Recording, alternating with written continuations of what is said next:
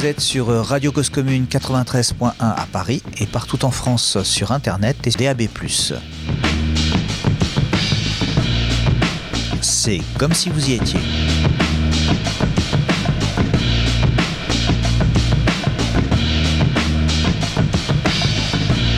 Seconde partie de notre histoire de la laïcité par l'historien Jean-Paul Scott, une histoire mouvementée dans cette période qui s'étend de 1905 à 2002, où comment l'Église catholique, affaiblie par la loi de 1905, n'a eu de cesse de contester en 1946 la constitutionnalité de cette dernière et d'exploiter tous les reculs politiques pour reconquérir une présence dans l'espace public.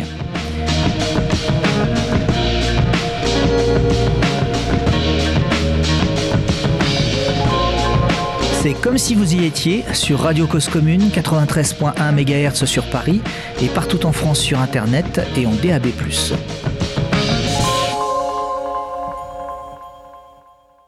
Aujourd'hui, j'aborde la question de la République et des, les cultes après la loi de 1905 jusque vers 1989-2002 à peu près. La loi de 1905 a été a défini une séparation des églises et de l'État respectueuse, comme je vous l'ai montré la dernière fois, de la liberté de conscience, de la liberté de culte aussi, et euh, respectueuse, on l'oublie trop souvent, de l'organisation propre des églises. Cette séparation a été, je vous l'avais dit, une double émancipation selon la formule d'Aristide Briand. Émancipation pour l'État, qui n'a plus à intervenir dans les affaires religieuses, sinon pour faire respecter la liberté de conscience et la liberté de culte. Mais aussi émancipation pour toutes les religions, hein, les plus nouvelles bien sûr, hein, euh, qui désormais sont libres, disons, de leur culte, à la seule condition de respecter l'ordre public. La loi de 1905 a été une loi souveraine, établie par le Parlement et le gouvernement sans négociation avec les églises, et c'est important de le rappeler. Cette loi a parachevé les lois laïques des années 1879-1886, loi, disons, complétant les institutions de la Troisième République.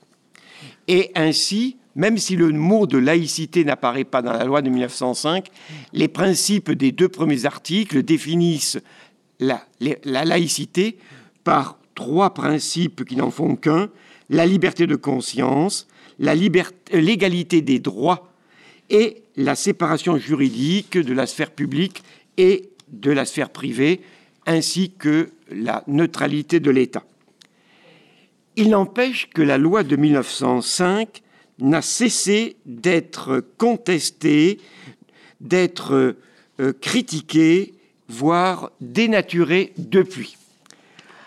Le premier point que je voudrais aborder, c'est le suivant. En effet, la laïcité est devenue en 1946 un principe constitutionnel, mais un, un principe, disons, contesté. Et cela à cause essentiellement du comportement de l'Église catholique. Vous le savez, je vous l'ai dit la dernière fois, l'Église catholique n'avait pas réussi à mettre en échec l'application de la loi de 1905. Son refus d'organiser des associations cultuelles l'avait affaibli matériellement et humainement, puisqu'un certain nombre de ses biens non cultuels avaient été saisis et remis euh, sécularisés aux communes. La suppression du budget des cultes et donc des salaires des prêtres avait fait chuter de moitié les vocations pour euh, la prêtrise en moins de cinq ans. Mais l'Église catholique euh, ne va cesser, disons, d'utiliser tous les reculs des forces politiques de gauche et des forces laïques pour, disons, euh, avancer ses pions et reconquérir très lentement une présence dans l'espace public. Elle a été aidée par cela, aussi curieusement que ça puisse paraître, par la dérive d'Aristide Briand, qui, en 1905, a refusé d'adhérer au parti de Jaurès, qui ensuite est devenu plus de 14 fois ministre de la Justice, de, euh, de l'instruction ou des Affaires étrangères, qui fut quatre fois président du Conseil et même prix Nobel de la paix en 1926. Oui, avant de mourir en 1932. Alors, premier point que je voudrais développer, j'avais abordé un petit peu cela la dernière fois en répondant à une question, la séparation des églises de l'État n'a pas été totale. Premièrement, la loi de 1905 n'a pas été appliquée dans les territoires coloniaux, puisque, euh, disons, euh, les lobbies coloniaux l'en ont empêché, y compris, elle ne fut pas appliquée dans les trois départements de l'Algérie pour les populations euh, arabes et berbères, qui restèrent soumises donc au statut euh, de l'indigénat de 1881, qui permettait à la République de choisir, de contrôler et de payer les imams et les cadis, et même les cheikh, euh, alors que les oulémas, les savants en religion, réclamaient l'application de la loi. Dans, pour mémoire, euh, du coup, on applique également, euh, on n'applique pas la loi aux prêtres et aux rabbins en Algérie. Ils restent, euh, disons, des quasi-fonctionnaires de l'État. pas question d'accorder donc la laïcité pour le culte musulman en dépit des réclamations dans les années 20 et 30, hein, par exemple de l'étoile nord-africaine. Il n'empêche qu'en 1920, pour honorer les musulmans morts pour la France, la grande mosquée de Paris fut disons, construite grâce à des crédits publics de l'État et de la ville de Paris. Mais attention, on l'oublie trop souvent, mais dans le cadre dérogatoire du droit spécifique de l'Algérie. Et voilà pourquoi, en 1962, la Grande Mosquée est restée propriété de l'État algérien indépendant. Deuxièmement, la ségrégation euh, la euh, législation anticongréganiste du ministère Combes a été abrogé, et cela dès la déclaration de guerre en 1914, quand le gouvernement d'Union sacrée a estimé que tous les 30 000 religieux qui avaient migré hors de France eh bien, pouvaient réintégrer la nation. Et euh, en 1942, le régime de Vichy va abroger toutes les, tous les délits de congrégation euh, et ainsi permettre aux congrégations religieuses d'avoir pleinement un statut, de pouvoir recevoir des fondations et, euh, disons, euh, d'être privilégiées fiscalement. le général de Gaulle confirmera ces avantages dès l'ordonnance du 9 août 1944.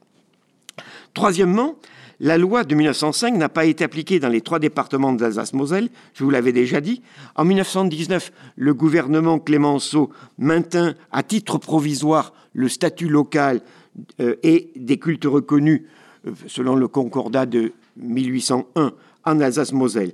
Ce statut provisoire a été rendu permanent par la loi du 1er juin 1924, votée par le gouvernement Poincaré, euh, juste à la veille de la victoire du cartel des gauches, qui avait promis justement de réintégrer l'Alsace-Moselle dans le statut, euh, disons, laïque de toute la République.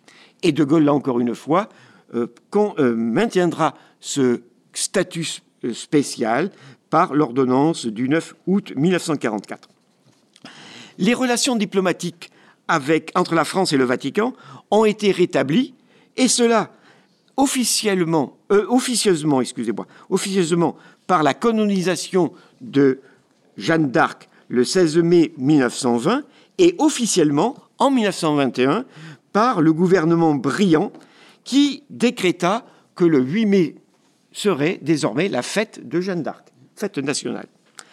Dès 1929, le président de la République, le protestant Gaston Doumergue, et le chef du gouvernement, l'ancien concordataire, euh, disons, Poincaré, vont célébrer la, grande réconciliation, disons, de l'État avec le haut clergé lors des fêtes organisées pour le 500e anniversaire de la, de la libération de la ville d'Orléans par Jeanne d'Arc. Voyez-vous, on peut dire que dès 1914, dès la guerre, eh bien, dès cette politique d'union nationale, eh bien, euh, la neutralité de l'État a été, disons, détournée au profit de l'union nationale. Deuxième point, tout cela va permettre la contre-offensive de l'Église au nom de la liberté de l'enseignement. Dès 1920, le, Vatican va, disons, renoncer à contester la loi de 1905 en elle-même, puisque les relations diplomatiques sont euh, rétablies et puisque euh, des négociations, ou plutôt des entretiens, commencent entre, euh, disons, l'État français et le Vatican, afin que l'Église de France accepte, disons, la loi de 1905. Ainsi, après que Briand, que Poincaré et que le Conseil d'État aient déclaré que le statut des associations diocésaines qui placent toutes les paroisses sous l'autorité du seul évêque, tous les prêtres sous l'autorité du seul évêque, n'était pas en contradiction avec l'article 4 de la loi de 1905, eh bien, le nouveau pape Pie XI va décider de donner euh, autorisation aux évêques de fonder des associations cultuelles, ce qui commence à se faire à partir de l'année 1924. Il n'empêche que par l'encyclique Maximum Gravissimo Que, qui rappelle l'ancienne encyclique Gravissimo de 1906, ce pape, ce Pie XI, condamne radicalement, encore une fois, la laïcité qui d'État qui l'accuse d'organiser l'athéisme d'État. Il n'empêche que la détente entre la République et le Vatican s'accentue quand, le 29 décembre 1926, le même pape Pie XI met à l'index le journal L'Action française et condamne le mouvement hein, du même nom, l'Action française, animé par le monarchiste euh, athée et, anti-républicain, bien sûr, Charles Maurras. Il n'empêche, l'Église catholique s'inquiète bien vite du sort des écoles confessionnelles, en particulier quand le cartel des gauches entreprend d'organiser la gratuité de l'enseignement secondaire. Déjà avant 1910, euh, l'Église catholique s'était inquiétée de la neutralité de l'État en matière scolaire. Elle avait estimé que les livres scolaires de l'école publique, disons, ne respectaient pas cette neutralité. Elle contestait en, particulier les programmes et les livres d'histoire et de géographie, de philosophie et surtout, d'instruction morale et civique. Elle redoutait une école sans Dieu. Eh bien, dès 1925, l'Assemblée des cardinaux et archevêques condamne avec virulence la politique du cartel des gauches. La loi scolaire enlève aux parents la liberté qui leur appartient, en même temps qu'elle trompe l'intelligence des enfants, elle pervertit leur volonté, elle fausse leur conscience. Les lois de laïcité ne sont pas des lois, elles ne sont que des corruptions, des violences plutôt que des lois. Le vocabulaire, voyez-vous, est particulièrement violent. Il est vrai, hein, il est vrai que, euh, disons, euh, la liberté de l'enseignement était menacée et les écoles confessionnelles étaient menacées, non pas par tant par la politique du quartier des gauches, mais par l'évolution de la société. De plus en plus de parents mettaient leurs enfants dans les écoles de la République. De parents catholiques mettaient leurs enfants dans les écoles catholiques. Et puis surtout, euh, les écoles confessionnelles, à 95% déjà catholiques, sinon plus, eh bien, étaient menacées premièrement par le déclin des vocations religieuses et la sécularisation des écoles confessionnelles, ce qui obligeait, qui les obligeait à recruter du personnel laïque, L-A-I, tréma, C. Hein. Euh, deuxièmement, par le fait que la gratuité de l'enseignement secondaire introduite à partir de 1929-1930 fait directement concurrence au collège disons, de jésuites et religieux euh, des congrégations. Troisièmement, parce que l'inflation des années 20, de la guerre et des années 20, eh a ruiné nombre de donateurs de ces écoles privées. Donc, voyez-vous, même si l'enseignement agricole et euh, professionnel reste, en grande partie catholique, reste financé par, euh, par l'État grâce à la loi d'Astier, l'enseignement privé et euh, catholique était menacé à terme, disons, d'une mort lente. Le pape s'en était inquiété et par une encyclique du 31 décembre 1929, le, le Vatican avait rappelé la conception éducative de l'Église, à savoir, il était nécessaire que tout système d'enseignement personnel, programme et livre soit régi sous la direction et la maternelle vigilance de l'Église, de telle sorte que la religion soit le fondement et le gouvernement de tout enseignement, de telle sorte que la religion soit le fondement et le couronnement de tout enseignement.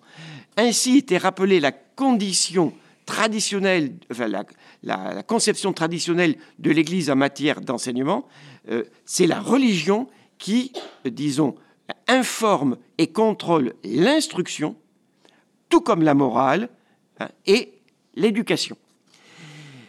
Voilà pourquoi le régime de Vichy fut une divine surprise pour l'Église de France, dont les évêques ne cessèrent de louer hein, euh, Pétain, le sauveur de la France catholique. Le régime de Vichy, en effet, euh, finança les écoles confessionnelles dès 1941 en présentant euh, en, accordant des subventions aux établissements et des bourses aux familles catholiques. Cette mesure, disons, euh, fut abrogée, il faut bien le reconnaître, sous la pression du Parti communiste dès le 28 mars 1945. L'enseignement privé, surtout secondaire, disons, ne pouvait plus guère subsister longtemps grâce au seul disons, contribution des parents d'élèves. La situation devenait gravissime pour lui et en conséquence, disons, l'Église catholique allait tenter le tout pour le tout pour sauver ses propres écoles. Et voilà pourquoi, voilà pourquoi euh, elle va faire pression sur De Gaulle pour, disons, euh, obtenir euh, des concessions. De Gaulle, bon catholique, mais en même temps euh, ferme républicain à sa manière, comprit qu'il ne fallait pas céder. De Gaulle avait été ulcéré par le comportement de l'Église de France, le clergé. Il demanda au Vatican la destitution de 14 évêques. Il n'obtint de Pie XII que la destitution de quatre, dont deux étaient mourants. Donc, voyez-vous, De Gaulle euh, euh, ne concéda rien. Il signa d'ailleurs euh, la suppression des, subventions de Vichy. Et même après la démission du général de Gaulle, l'Église catholique dut recourir à d'autres serviteurs. Ces serviteurs loyaux furent les démocrates chrétiens qui avaient formé, souvent au sortir de la résistance, le mouvement républicain populaire, le MREP, que le canard enchaîné qualifiait de mouvement pour ramasser les pétainistes. Je lui laisse la responsabilité de la formule. Toujours est-il, toujours est-il que ces chrétiens démocrates furent assez puissants pour, disons, euh, obtenir que le principe de laïcité ne soit pas pleinement constitutionnalisé en 1946. C'est ce que je vais vous expliquer maintenant. C'est peu connu et je crois que c'est capital. En effet, le 5 mai 1946, le projet de constitution de la quatrième République euh, fut soumis aux Français et aux Françaises par référendum. En dépit du soutien du Parti communiste et du Parti socialiste et de quelques radicaux, qui avait recueilli plus de 50% des voix aux élections législatives hein, du printemps 1945. Ce premier projet fut rejeté par 53% des électeurs. Il est vrai que les gaullistes, le MRP, les libéraux et l'extrême droite avaient, appelé à son rejet. Et entre autres, parce qu'ils ont contesté le principe de laïcité qui était inscrit noir sur blanc. En effet, l'article 13 du projet préconisait ceci. La liberté de conscience et des cultes est garantie par la neutralité de l'État à l'égard de toutes les croyances et de tous les cultes. Elle est garantie notamment par la séparation des églises et de l'État, ainsi que par la laïcité des pouvoirs et de l'enseignement public. Hein, c'était clair et c'était net. La loi de 1905 était pleinement constitutionnalisée comme les autres lois laïques. Il faut donc procéder à de nouvelles élections législatives en juin 1946, qui permit au, au MREP, avec 28% des voix, de devenir le premier parti de France à la place du Parti communiste qui stagnait à 26, alors que la SFIO, le Parti socialiste, tombait à 21. Les, rédacteurs démocrates chrétiens, disons, euh, rédigèrent un nouveau projet et, euh, certes, ils considèrent dans le préambule de la Constitution du 27 octobre 1946 que, je cite, le peuple français proclame à nouveau que tout être humain, sans distinction de race, de religion et de croyance, possède des droits inaliénables et sacrés. Nul ne peut être lésé dans son travail ou son emploi en raison de ses origines, de ses opinions et de ses croyances. Bon. Mais ils proposèrent que l'article 1er de la Constitution soit rédigé ainsi La France est une république indivisible, démocratique et sociale. Il a fallu un amendement déposé in extremis par les députés euh, communistes Georges Cognot et euh, Étienne Fajon pour qu'une majorité réintègre l'article laïque dans cette définition du premier article. C'est donc, voyez-vous, euh, un adjectif laïque qui passait mal aux yeux des chrétiens euh, démocrates et même des gaullistes par certains côtés. Euh, en tout cas, la séparation de l'Église, des églises et de l'État n'est pas constitutionnalisée. Eh bien, cet affaiblissement du principe de laïcité va être aggravé encore en 1958. Avant même le retour du euh, général de Gaulle au pouvoir, euh, non, euh, après le retour du général de Gaulle au pouvoir, le nonce apostolique et des archevêques sont allés trouver le général en lui demandant de supprimer cette fois-ci l'article laïque de la Constitution. Ce à quoi le général de Gaulle aurait répondu j'ai deux sources, et je n'ai pas confirmation de plus, ont répondu ceci. Nous pouvons dire que la France est catholique, mais la République est laïque. Et c'est ainsi que De Gaulle, avec Michel Depré, ont maintenu la formule, disons, l'article premier. La France hein, est une république indivisible, laïque, démocratique et sociale. La Constitution du 4 novembre 1958 précise encore qu'elle assure l'égalité devant la loi de tous les citoyens sans distinction d'origine, de race et de religion, mais,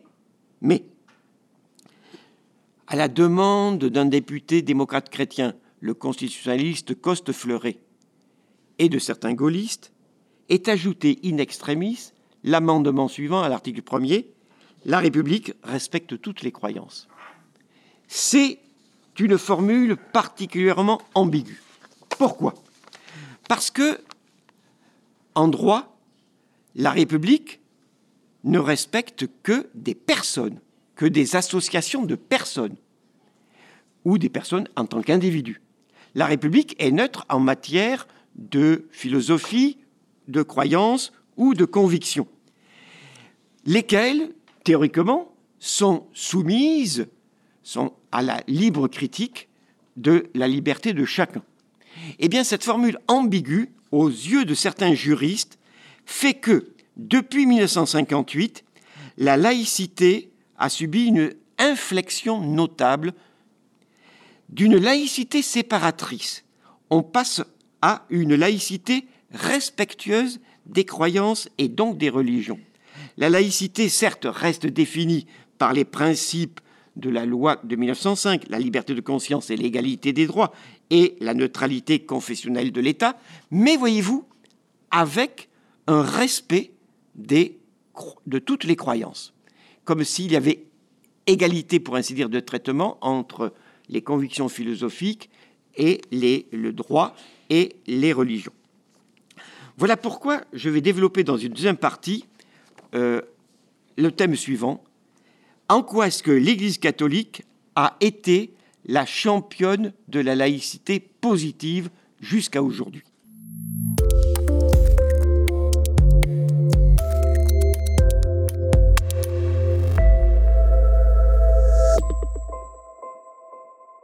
Cause commune, des conférences comme si vous y étiez. Dès 1945, pour faire oublier leur soutien quasi général au régime de Vichy, les cardinaux et archevêques de France, disons, euh, font une déclaration sur la laïcité. Ils distinguent désormais la juste laïcité du laïcisme. La première à savoir la saine et légitime laïcité, est définie comme la coexistence pacifique des diverses familles de pensée, ou encore comme le respect des croyances par l'État. Vous voyez comment l'origine du mot respect des croyances par l'État ça, remonte à 1945. Mais l'Église continue à condamner avec le plus grand, la plus grande force le laïcisme, défini comme le refus de collaboration entre l'Église et l'État, ou alors simplement, bien sûr, comme la propagande antireligieuse. Dans le même texte, les cardinaux et archevêques réaffirment la primauté des droits de l'Église sur ceux de l'État en matière d'éducation. C'est une citation. Hein. L'État ne peut pas suppléer, euh, l'État ne peut que suppléer aux difficultés des familles à assumer euh, enfin, leur mission éducative. Donc voyez-vous, c'est sur le terrain de la liberté de l'enseignement et de la mission éducative de l'Église que l'Église va chercher à reconquérir le terrain perdu. Et cela en appliquant, en respectant l'encyclique pontificale de 1929. Premier point. Nouvelle offensive de l'Église pour la liberté de l'enseignement. Dès 1946, les archevêques et évêques euh, formulent clairement l'objectif suivant, à savoir, je cite, les églises privées assurent un service social et tout service social a droit à l'aide de l'État. Hein. Au-delà des subventions, l'Église réclame même un statut général de l'enseignement privé et public dans lequel sera admis un secteur confessionnel aidé par l'État. Hein, L'Église est très claire sur ses objectifs. L'Église, disons, euh, demande encore plus. Elle demande la reconnaissance officielle par l'État de la légitimité des familles spirituelles et des communautés de croyants. Hein. Elle cherche ainsi à s'attirer toutes les autres religions dans son combat pour reconquérir le terrain perdu. L'Église catholique cherche ainsi, disons, à euh, eh contourner la loi de 1905. Les leaders du MRP vont argumenter avec, disons, d'autres euh, thèses. Par exemple, euh, la liberté de penser implique la liberté de l'enseignement. La liberté de l'enseignement, Tocqueville vous le dira, c'est pas un droit naturel c'est simplement un droit social. Eh bien, euh, non, nous disent euh, les penseurs démocrates chrétiens, c'est un droit collectif et en particulier familial. Euh, Maurice Schumann, le leader du MRP, lance l'idée que tout chef de famille a le droit absolu de confier l'instruction et l'éducation des enfants à l'école de son choix. Et il ajoute la conception unitaire de l'école, soit, disant l'école publique, la conception unitaire de l'école est liée à la conception du régime totalitaire. Par conséquent, la liberté de l'enseignement est liée à la formule de la démocratie libre. On est, déjà, on est avant même la guerre froide. Hein. Vous voyez comment déjà on recourt à ces arguments. La liberté de l'enseignement est considérée donc comme un droit, est affirmée comme un droit démocratique et libéral des chefs de famille. Celui qui va débloquer la situation et permettre, disons, de modifier encore euh, intellectuellement le rapport de force, c'est en 1950 le philosophe Étienne Borne qui lance l'idée d'une école intégrée, mais d'une école libre, intégrée, mais non absorbée dans l'éducation nationale. Les établissements privés, écrit-il, pourraient garder leur autonomie.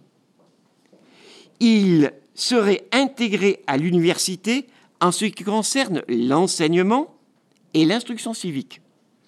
Mais ils, ils seraient libres de donner un style original à la formation spirituelle de leurs élèves.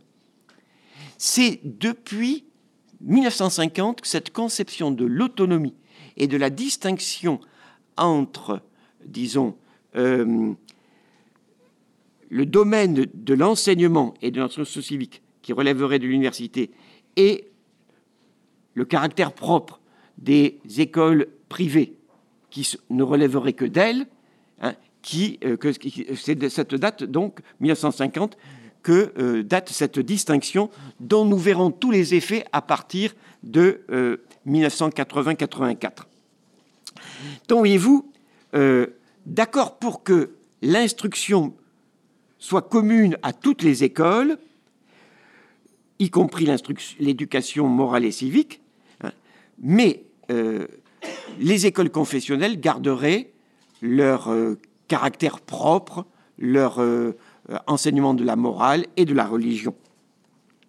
qui dépendrait bien sûr de la foi. Vous voyez, c'est déjà nuancer la position traditionnelle de l'Église. Les élections de 1951 donnèrent une majorité, vous le savez, euh, au parti de la troisième force, c'est-à-dire les socialistes, le MRP et la droite, et en conséquence, l'enseignement public fut sauvé. Dès 1951, la loi Marie, Marie, c'était euh, le ministre de l'instruction publique, un démocrate chrétien, accorde des bourses aux enseignements de l'enseignement privé, comme l'avait fait le régime de Vichy. Et, plus encore, le président de l'association parlementaire pour la liberté de l'enseignement, hein, association qui regroupe 278 députés, la quasi-moitié, hein, eh bien, le président de cette euh, association parlementaire pour la défense de la liberté de l'enseignement, un certain Baranger, fait voter la loi Baranger qui permet l'octroi d'allocations versées directement, non pas aux parents d'élèves, mais aux établissements privés congréganistes, hein, pour assurer euh, euh, la rétribution des maîtres. Donc, voyez-vous, c'est l'article 2 de la loi Goblet de 1886 qui est ouvertement violé. Loi euh, qui précisait en 1886 ceci, à savoir, à l'école publique, fonds public, à l'école privée, fonds privé.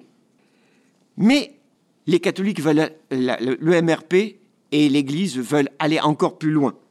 En effet, ces lois Baranger et Marie sont présentées comme des lois transitoires qui doivent annoncer dans une prochaine étape un nouveau système d'enseignement totalement nouveau. Et un évêque, l'évêque de Lyon, écrit dans la Croix en janvier 1953, à quand la nuit du 4 août de la laïcité. Cette nuit du 4 août, ce sera la loi Debray, solution définitive d'après Debré, de l'enseignement euh, euh, privé. Après le retour du général de Gaulle au pouvoir en 1958, pour trouver une solution définitive à la question de l'enseignement privé, le de Gaulle, disons, refuse de négocier avec le Vatican. Hein, il veut une loi euh, proprement imposée par lui. Il charge le ministre socialiste André Bouloche, car à car dans les premiers gouvernements de De Gaulle, les socialistes ont collaboré, de préparer, euh, disons, euh, une, euh, une, nouvelle loi. le premier gouvernement de De Gaulle, bien sûr, est présidé par Michel Debré, qui a sa petite idée aussi sur la question. Il est vrai que les gaullistes et le MRP sont en force dans cette nouvelle assemblée, euh, disons, après l'adoption de la Constitution de la Ve République. jamais les forces laïques n'ont été aussi peu représentées à l'Assemblée nationale, 10 députés communistes, 40 socialistes, 23 radicaux. Hein. Et en face eux, 200, euh, non, 323 députés membres de l'Association de la défense de la liberté de l'enseignement. Euh, je vais passer sur les détails. Toujours est-il que, après la démission euh, de, André Bouloche, dont les, dont, les, solutions ne satisfaisaient ni, ni les uns ni les autres, ni les laïcs, ni les cléricaux, eh bien, c'est Michel Debré qui reprend le ministère et qui réussit, soutenu par De Gaulle, à faire reconnaître le caractère propre des écoles confessionnelles et à faire adopter le 24 décembre par 427 voix contre 71 la loi qui porte son nom, la loi de Bré, véritable cadeau de Noël pour l'Église catholique. Je vais aller assez vite malgré tout. Hein. La loi, mais, parce, mais la loi de Bré mérite de connue parce que c'est quand disons, euh, de cette manière que peut se développer, euh, disons, les futurs ou les déjà euh, réalisés, enfin les déjà en place écoles confessionnelles hein, non catholiques. La loi de Bré reconnaît officiellement pour la première fois la liberté de l'enseignement. Elle reconnaît également que l'enseignement privé représente une forme de collaboration à la mission d'éducation nationale qui l'a fait participer au service public. Il faudra confirmer la chose, mais ça c'est l'article 1er. La loi de Bré reconnaît aussi, toujours dans l'article 1er, alinéa 2, le caractère propre des, établissements religieux ou privés, hein, ou libres, même si leur enseignement doit être soumis au contrôle de l'État et doit être, euh, disons, euh, donné dans le respect essentiel et total de la liberté de conscience. Alors vous allez me dire, on ne peut penser que le respect de la liberté de conscience des enfants dans une école euh, confessionnelle, disons, est quelque peu illusoire, mais cette euh, clause peut permettre le recrutement d'enfants non catholiques dans des écoles libres. La loi de Bré donne en effet, toujours dans l'article 1er, alinéa 3, euh, un droit nouveau aux églises qui auront désormais la possibilité d'assurer, je cite, d'assurer aux élèves de l'enseignement public la liberté des cultes et de l'instruction religieuse. C'est-à-dire que des aumôniers pourront pénétrer dans les établissements collèges et lycées publics et y délivrer, disons, l'enseignement religieux. Hein. C'est contraire à l'article 2 de la loi de 1905. La loi de Bray euh, propose aux établissements privés de choisir essentiellement deux types de contrats. Un contrat d'association à l'enseignement public. Euh, elle devrait simplement euh, adopter les règles et les programmes de l'enseignement public, et en contrepartie, l'État assurerait les traitements des personnels qualifiés, mais aussi les dépenses de fonctionnement hein, sur les mêmes bases que dans, les établissements publics. Hein. Bon, contrôle, d'accord, des programmes, mais euh, financement des personnels et du fonctionnement.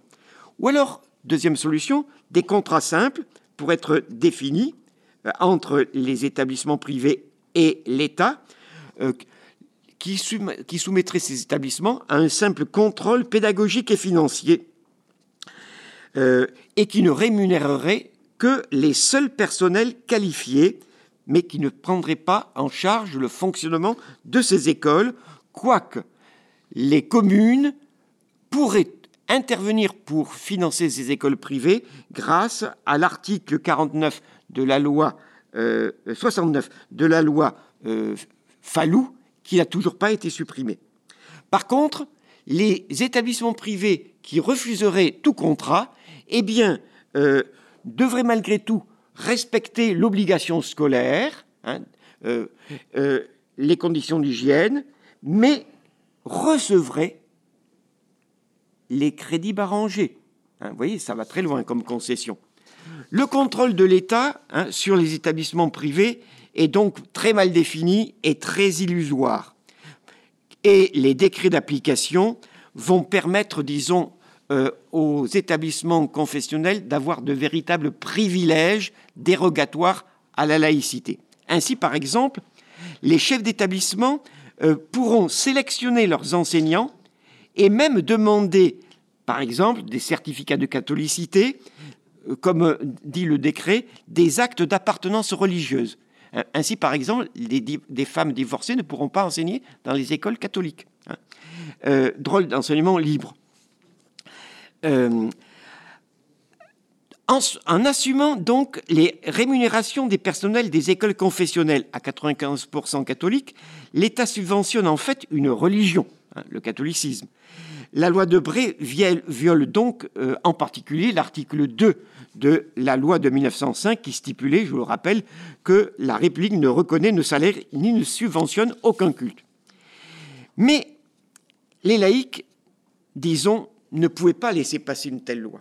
Qu'ont-ils fait Eh bien, laïcs, avec en particulier le, le, Comité national d'action laïque, qui rassemble toutes les organisations syndicales, politiques et laïques, hein, euh, a lancé dès 1960 une immense campagne de pétition qui a rassemblé 10 813 697 signatures, excusez de la précision, c'est-à-dire plus de la moitié des votants aux élections de 1958.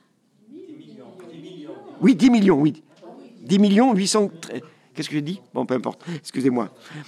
Euh, mais le général de Gaulle oppose une fin de non-recevoir, opposant la mobilisation à la mobilisation populaire, la, légitimité électorale de sa majorité. Il est vrai que hein, hein, eh oui, il faut que le coup. Il est vrai que le CNAL, hein, disons, euh, s'y est pris un peu tard, mais euh, en dépit du Rassemblement national monstre à Vincennes en juin 1960, la loi est tombée dans l'application. Eh bien, ça ne suffit pas à l'Église catholique. L'application de la loi Debré va permettre à l'Église d'accroître encore plus son autorité sur les établissements privés et publics. Je m'explique. Premièrement, par le décret, un décret d'application, en moins de dix ans, l'Église catholique va pouvoir, euh, disons, créer 2650 aumôneries dans les établissements scolaires et les cours de religion seront désormais intégrés dans les plannings d'emploi du temps. Oui, c'est théoriquement possible. Deuxièmement, l'Église conteste que les contrats assignés entre chaque établissement et les recteurs, euh, disons, euh, empêchent la direction nationale de l'enseignement catholique de jouer un rôle. Eh bien, très vite, l'enseignement catholique, hein, la direction nationale de l'enseignement catholique, retrouve auprès de l'éducation nationale ou du ministère euh, euh, une position dominante, celle qui va systématiquement négocier globalement tous les contrats. Euh, de fait, l'Église va accepter les contrats de, de simples associations. elle va cumuler les avantages et elle va faire mieux. Elle va se présenter comme le seul interlocuteur attitré des autorités publiques pour ces questions des écoles confessionnelles, y compris des écoles non catholiques. Pire encore, l'Église catholique obtient que les salaires des personnels agréés ne, pas ne leur soient pas versés à titre individuel, mais versés aux établissements, comme les lois Barranger. Et ce sont les établissements qui répartiront ainsi la manne à tous les personnels agréés ou non. Alors quand vous voyez aujourd'hui des professeurs de l'enseignement euh, confessionnel dire nos retraites ne sont pas au niveau des retraites de l'enseignement public, eh bien oui, mais la faute à qui? À l'enseignement privé, pas à, l'État. Donc voyez-vous, euh, pire encore, par la loi Pompidou de mai 1971, la, euh, disons, l'Église catholique va obtenir que les écoles confessionnelles et privées puissent désormais euh, faire en sorte que la totalité des charges sociales de personnel euh, des écoles privées soit prise en charge par l'État, pas seulement pour, disons, les enseignements, mais aussi pour le personnel, par exemple, d'encadrement. La loi de Bré, donc, a permis à l'enseignement catholique de toucher toujours plus de financement public et d'échapper à tout réel contrôle. Il est vrai que Michel Debré euh, avait peut-être raison de dire qu'ainsi la majorité des catholiques allait se rallier sans conteste à la République, mais il avait tort de penser que ça allait satisfaire l'Église et que l'Église allait renoncer à, disons, occuper une plus grande place sur euh, l'espace public.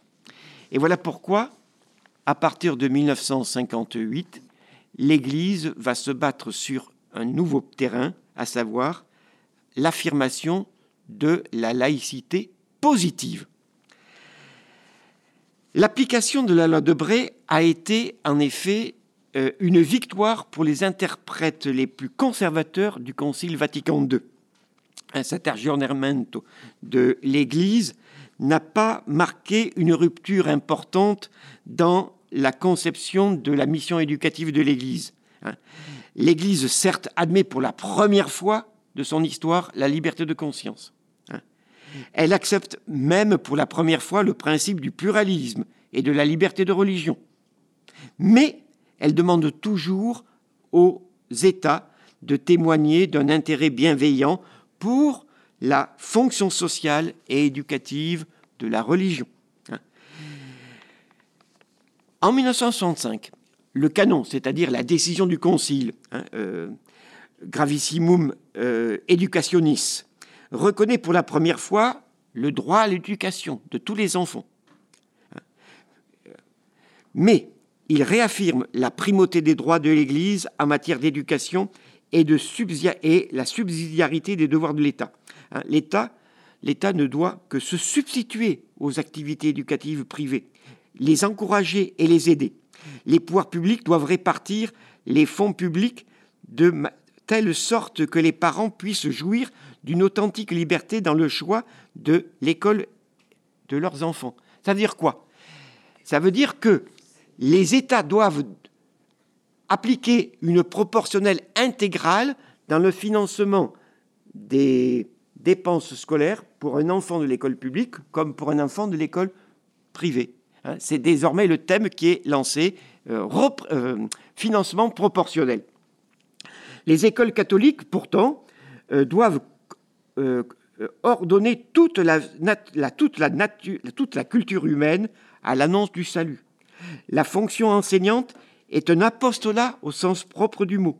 Les écoles confessionnelles gardent leur destination d'église. En 1979, vous le savez, la loi Germer accordera à tous les personnels enseignants du privé les mêmes avantages sociaux et les mêmes profils de carrière qu'à ceux du public.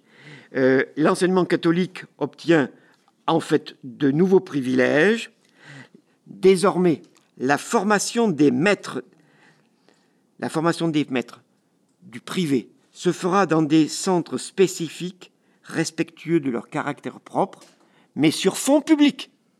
Hein. Et ils passeront un CAPES particulier, ces maîtres-là. Hein. Euh, autre euh, euh, privilège, les enseignements, les enseignements du public pourront abandonner le public et être recrutés dans le privé. Ainsi, ils échapperont au mouvement national. Hein. Et c'est pourquoi, en particulier à Paris, un nombre d'agrégés hein, euh, reçus et devant servir le public passe dans le privé et ça améliore sensiblement l'encadrement du privé qui devient concurrentiel directement Et enfin, troisième concession, l'enseignement privé est désormais intégré dans la carte scolaire. Alors vous allez me dire, vous avez longtemps développé cela, mais c'est vrai que c'est le cheval de bataille de l'Église catholique. En 1984, l'enseignement privé, à 95% catholique, scolarise encore 14% des élèves du primaire, 20% des collégiens et 25% des lycéens, 23% des lycéens. Hein. Vous voyez, l'Église catholique a toujours privilégié les élites hein, euh, plutôt que les enfants du peuple. Ces établissements sont de plus petite taille, les effectifs des classes moins lourds, les, hein, les origines sociales de ces élèves plus élevées. Il n'empêche, l'enseignement privé n'a pas assumé les charges de la démocratisation du service public. Hein. Il, a échappé à la massification scolaire. Hein. Euh, il n'a pas appliqué la mixité euh, sociale. Il a accentué le creusement des inégalités culturelles. Mais il réclame plus. Il réclame la liberté de créer de nouveaux établissements. Donc voyez-vous, la, loi Debré a ouvert la voie de la privatisation hein, euh, rampante de tout l'enseignement.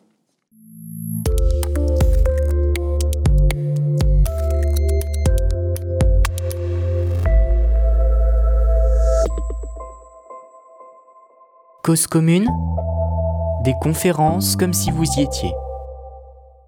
En 1981, le président François Mitterrand avait promis la création d'un service public unifié de l'éducation nationale intégrant l'enseignement, disons, sous contrat dans l'enseignement public, à condition de mettre en place un système respectant l'autonomie de tous les établissements, publics ou privés, les établissements publics comme privés pouvant définir des euh, projets spécifiques d'établissement. Ce projet Savary, disons, a levé beaucoup d'opposition, euh, critique de certains laïcs, mais aussi critique très hein, forte de, des milieux catholiques qui refusaient d'être intégrés dans l'éducation nationale et de passer sous un contrôle un peu plus certain, hein, euh, de, euh, un certain nombre de membres du haut clergé, en particulier l'archevêque de Paris, monseigneur Lustiger, ont organisé de très grandes manifestations à Paris et à Versailles, si bien que au printemps 1984, le président Mitterrand renvoie Savary, euh, le Premier ministre Pierre Mauroy démissionne et abandonne le projet hein, d'unification. C'est une victoire réelle pour, euh, disons, l'enseignement euh, confessionnel qui marquera encore un, point important en 1992-93 quand seront signés les accords langue-cloupé. Hein. C'est une négociation entre le secrétaire général de l'enseignement catholique, euh, Monseigneur Cloupé, et le ministre de l'Éducation nationale, Jacques Lang, du gouvernement Rocard. Euh, on met fin à tous les contentieux d'arriérés, de non-paiement de l'État à l'enseignement catholique en particulier. Euh, on tombe d'accord sur la formation des maîtres et finalement l'enseignement privé sous contrat est traité désormais à parité avec l'enseignement public sans en avoir les charges et il reçoit même la pleine reconnaissance de sa mission d'enseignement de service public qu'il réclamait depuis longtemps. Euh, il obtient surtout la possibilité de créer de nouveaux établissements. Donc voyez-vous, je termine là-dessus, euh, voilà pourquoi l'Église catholique ne pouvait, en 1996, que se féliciter de ces accommodements nécessaires de la laïcité publique. Voilà pourquoi, en 1996, les évêques de France euh, reconnurent publiquement, dans une grande lettre hein, rédigée par monseigneur d'Agen et adoptée, je cite, le caractère positif de la laïcité, non pas telle qu'elle a été à l'origine, mais telle qu'elle est devenue. Hein et ce n'est pas pour autant que l'Église renonce à mettre en cause la séparation de l'Église et de l'État. Pourquoi cela? Certes, en 1953, le pape Jean-Paul, euh, euh, excuse-moi, euh, certes, en 1953, le pape Pie XII avait condamné, hein, encore une fois, hein, la séparation coupable entre les deux pouvoirs, spirituels et temporels. Hein.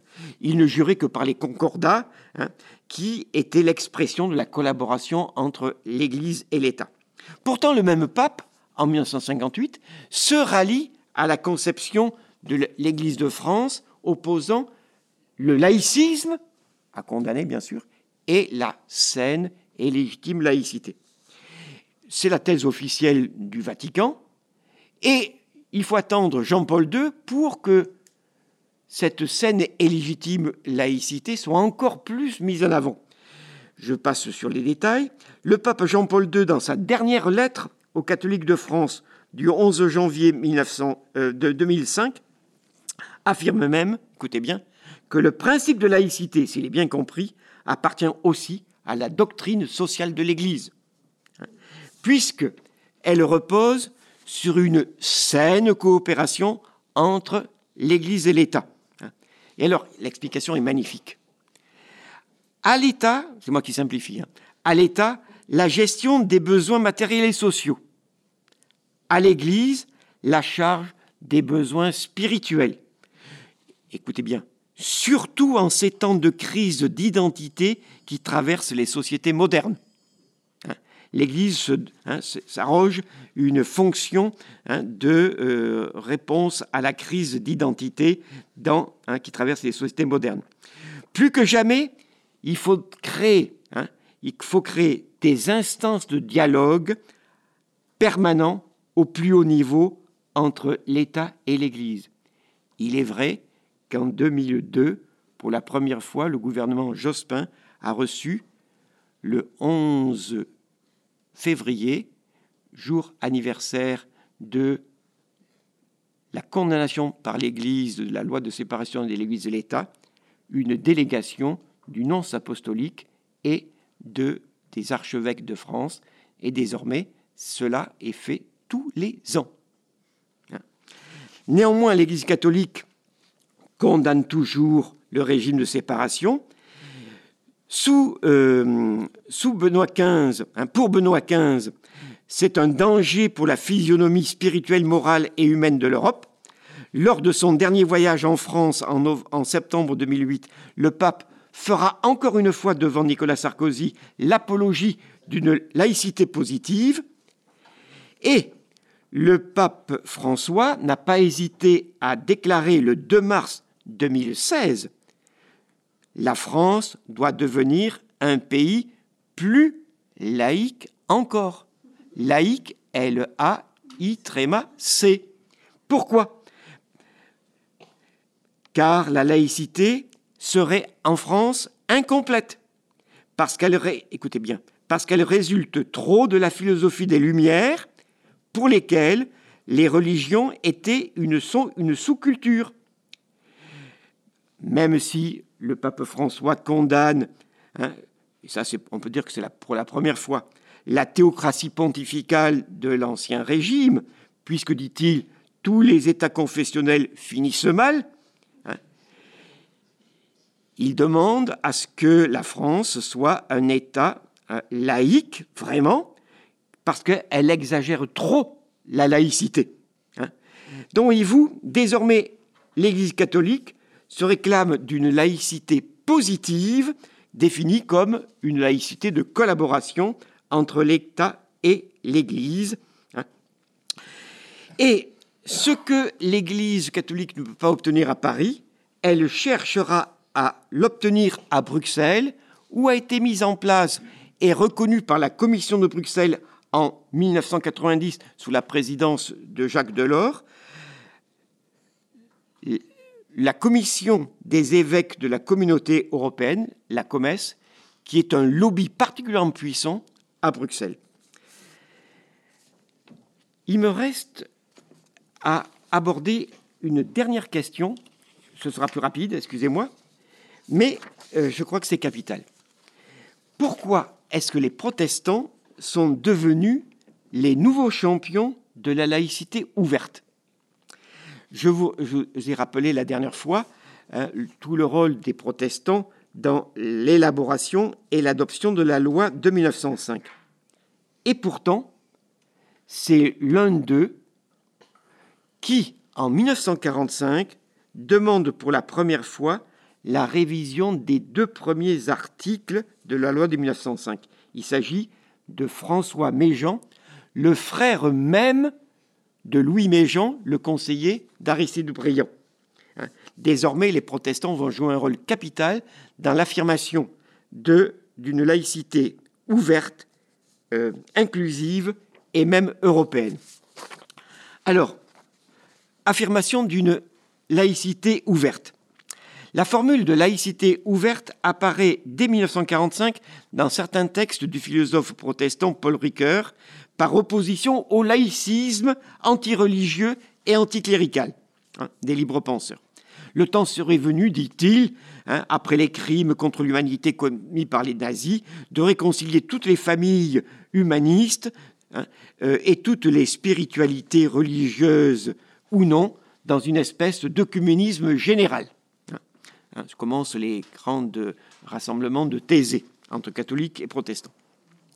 Dans les années 50, le pasteur Bogner, président de l'Église réformée, hein, euh, s'inquiète, lui, de ces concessions que l'Église euh, catholique reçoit de la part de l'État. Hein. je passe sur les détails. Et la loi Debré est révélatrice, disons, de, disons, de la limite à ne pas dépasser aux yeux des protestants par la question scolaire, l'Église a obtenu toutes les faveurs de l'État sans rien concéder en retour. Donc, en 1960, François Méjean et euh, d'autres hein, développent une critique inédite des deux premiers articles de loi 1905. La liberté de culte est définie de façon trop étroite, hein, puisqu'elle limite uniquement le culte à l'office et pas aux autres activités religieuses qu'entretiennent, religieuses, culturelles, euh, sociales et autres qu'entretiennent les églises. Et deuxièmement, elle, euh, disons, euh, avec la loi de Bré, il y a contradiction entre l'article 1 et l'article 2. Là, de ce côté-là, il a raison, puisque les aumôneries ne sont pas pratiquées dans des lieux, comme c'était prévu initialement, où les, les enfants, les malades, les soldats, les, prisonniers euh, n'avaient pas la liberté de circuler.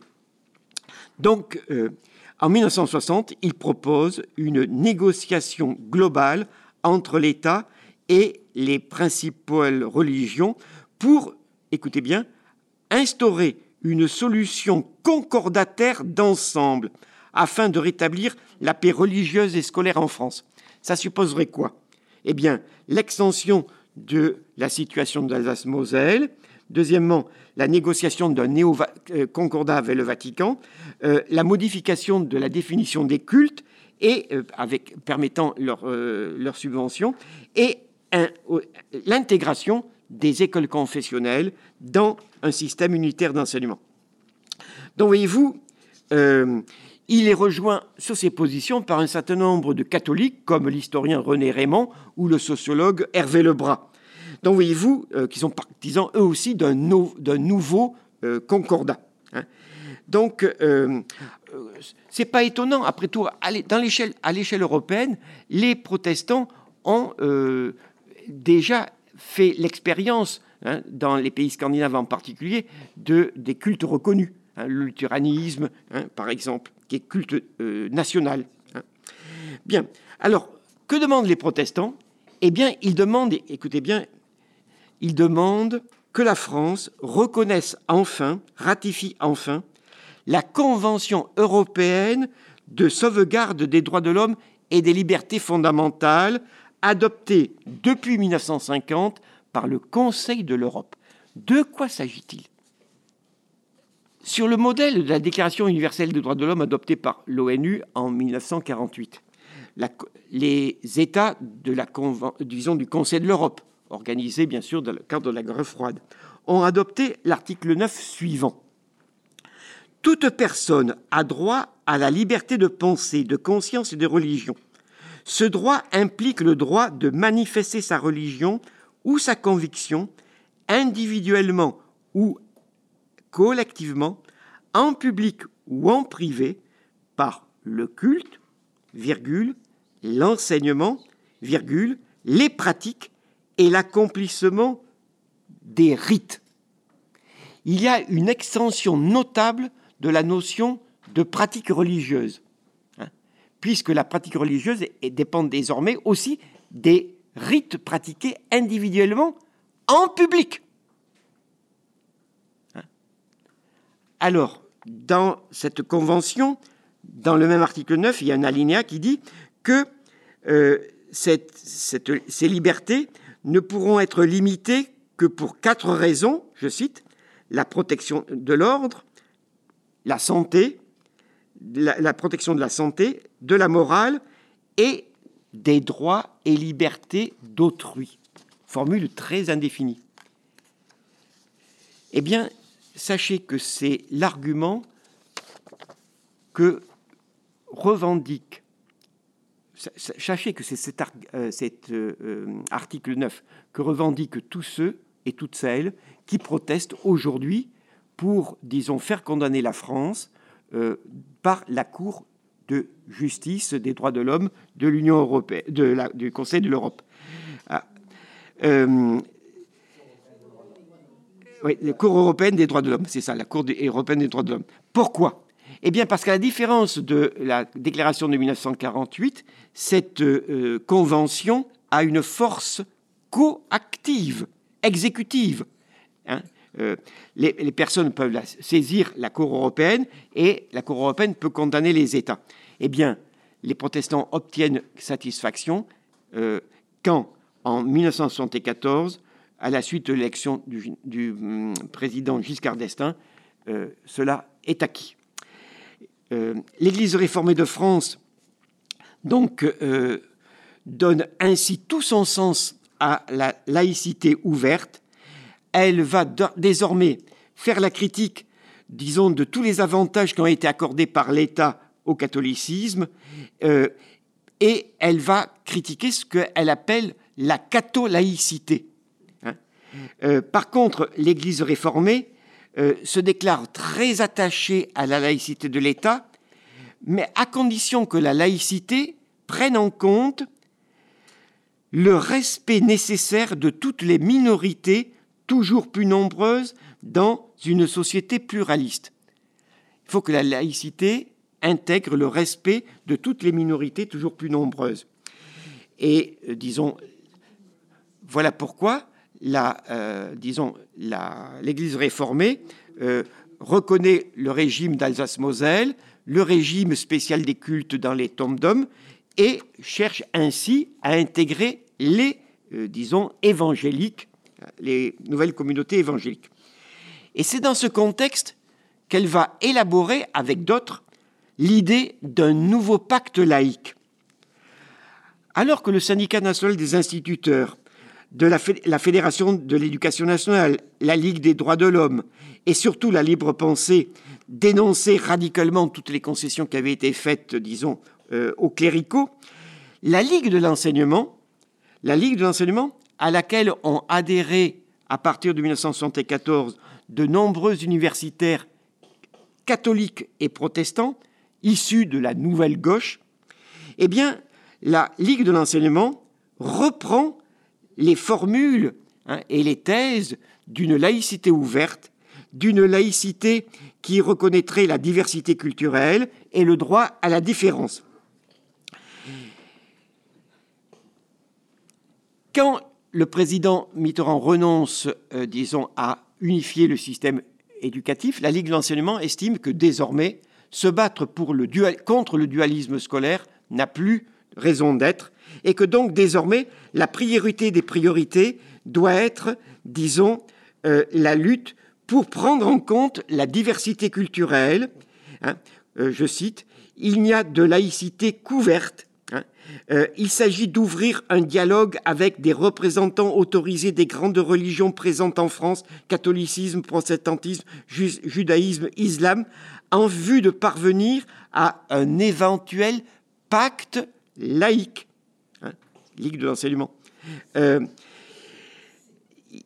il s'agit, euh, hein, il s'agit même de penser à une, je cite encore, réorientation de la laïcité. Hein. Partant donc, voyez-vous, du constat que la plupart des élèves ont perdu toute culture religieuse, elle propose d'insérer dans les programmes scolaires, hein, euh, d'insérer dans les programmes scolaires, eh bien, une initiation aux idéologies et aux religions. Hein. Euh, non, c'est avant même euh, Jacques Lang, c'est. comment il s'appelle Peu importe. Donc, voyez-vous, à l'occasion de la. Non, ça, je passe. Mais le pompon, c'est ce qui va se passer le 20 août 1989. Le 20 août 1989, hein, alors qu'on est en pleine célébration hein, de la Révolution française hein, et que triomphent les idées de la deuxième gauche qui se rallie aux idées libérales de François Furet, anti-jacobine, euh, et euh, la Fédération protestante de France et la Ligue de l'enseignement signent un texte commun intitulé Vers un nouveau pacte laïque. Cela, hein, ce nouveau pacte euh, est justifié par le nouveau paysage religieux de la France. L'inégalité de traitement entre les cultes est devenue flagrante, en particulier avec le sort scandaleux réservé à l'islam des caves, mais aussi hein, euh, aux communautés évangéliques qui sont obligés de se réunir dans des garages. Hein. Euh, pour les deux organisations, le problème le plus urgent est désormais l'accueil et l'intégration de toutes les nouvelles minorités culturelles et religieuses. L'auteur principal de ce texte, le nouveau pacte laïque, est un protestant qui s'appelle Jean Bobéro et qui a justifié ce nouveau pacte laïque afin de, je cite, renforcer l'affirmation de droits individuels acquis par la recherche de droits collectifs. Au nom désormais de l'équité, selon les thèses du philosophe américain Rawls, et non pas de l'égalité, au nom de l'équité, hein, au nom de l'équité et du respect de la diversité, l'État devrait aider les cultes minoritaires et tenir compte des apports positifs des religions comme facteur d'intégration dans la société. Vous savez que Jean Bobéro sera nommé par, en 1979, 1989, euh, quelques semaines après, par, euh, disons, le, par euh, Lionel Jospin, directeur de la section sociologie des religions et de la laïcité des laïcités comme il change l'intitulé, hautes études. La laïcité donc serait désormais donc ouverte et plurielle. Euh, catholiques et protestants désormais, font désormais cause commune avec les juifs, les musulmans et de nouvelles confessions pour réclamer une laïcité ouverte et multiculturelle. Hein. Le, dès, 1900, dès 1985, le CRIF avait invité François Mitterrand à son repas et euh, le consistoire israélite réclamait dès lors des subventions pour le traitement des rabbins et l'entretien des synagogues et des écoles juives. Quelques euh, semaines après, les témoins de Jéhovah et l'Église de Scientologie réclamaient le statut de religion en France. Mieux encore, en 2002, la Fédération protestante de France remet à Lionel Jospin un rapport qui est intitulé Culte, au pluriel, équité, laïcité, où elle réclame le toilettage de la loi de 1905, déplorant la relégation de la religion dans l'intimité de la sphère publique, euh, de la sphère privée, excusez-moi, donc déplorant la relégation de la religion de l'intimité de la sphère privée, elle affirme affirme hein, nécessaire l'interpénétration du cultuel et du culturel. Elle exige la reconnaissance du caractère religieux de toutes les activités enseignantes, euh, éducatives, sociales, sportives, éthiques, euh, euh, disons humanitaires des organisations religieuses. Elle, préconise la fusion hein, des associations loi 1901 et loi 1905 afin de créer désormais de nouvelles associations religieuses qui pourraient recevoir des subventions publiques si elles étaient reconnues d'utilité publique. Hein, c'est exactement une question d'actualité.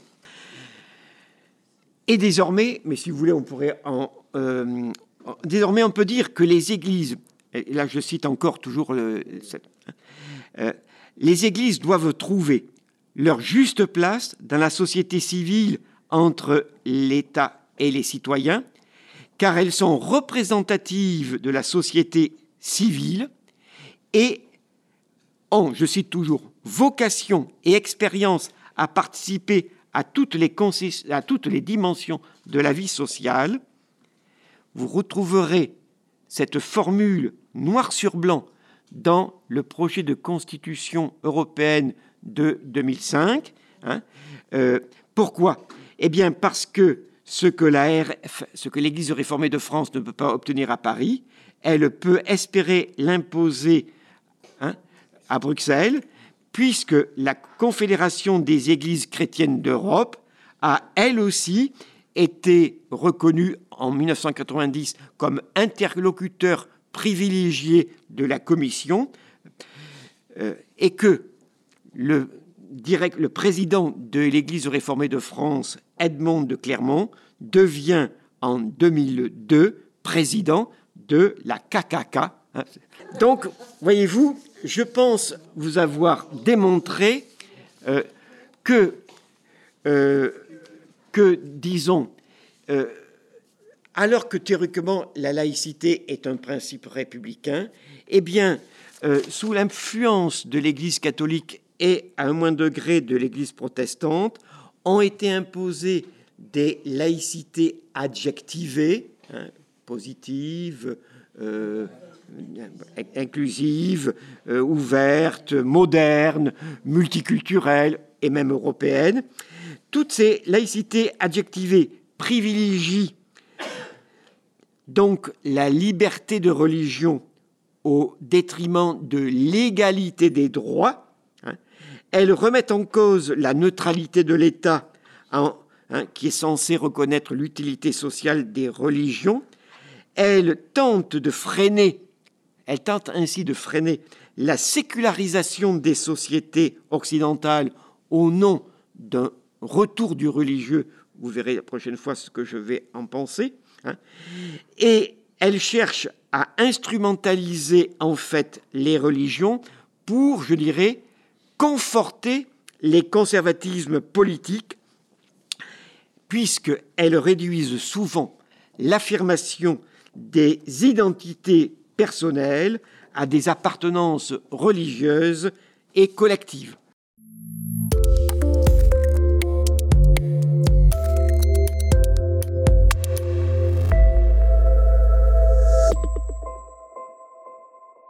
Cause commune toutes nos émissions en libre écoute, cause-commune.fm.